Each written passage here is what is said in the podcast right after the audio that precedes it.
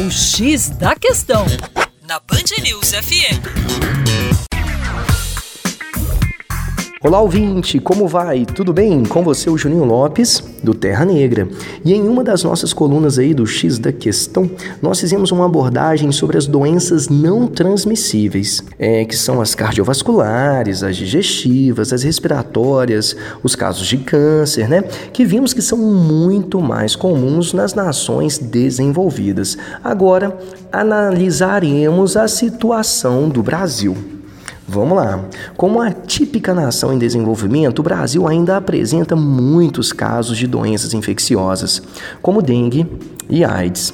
Mas as doenças não transmissíveis, as DNT, estão em crescimento e já constituem as maiores causas de morte da população brasileira.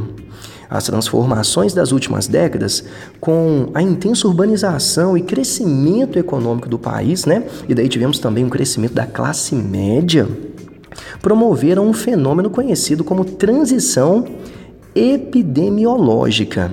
De um lado, tivemos a queda da mortalidade por doenças infecciosas e também o aumento da expectativa de vida, né? De outro, o crescimento das doenças não transmissíveis.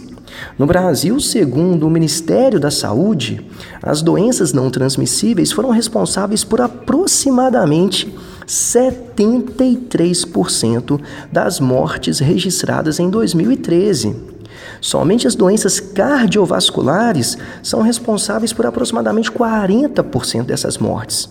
Entre as causas de mortalidade por outras DNT, destacam-se os cânceres, com aproximadamente 24%, doenças respiratórias crônicas, com aproximadamente 8%, e diabetes, com 7%. É isso aí. O Brasil sofre com as DNT, mas também com aquelas doenças infecciosas.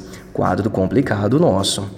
Para mais, acesse educaçãoforadacaixa.com. Um grande abraço.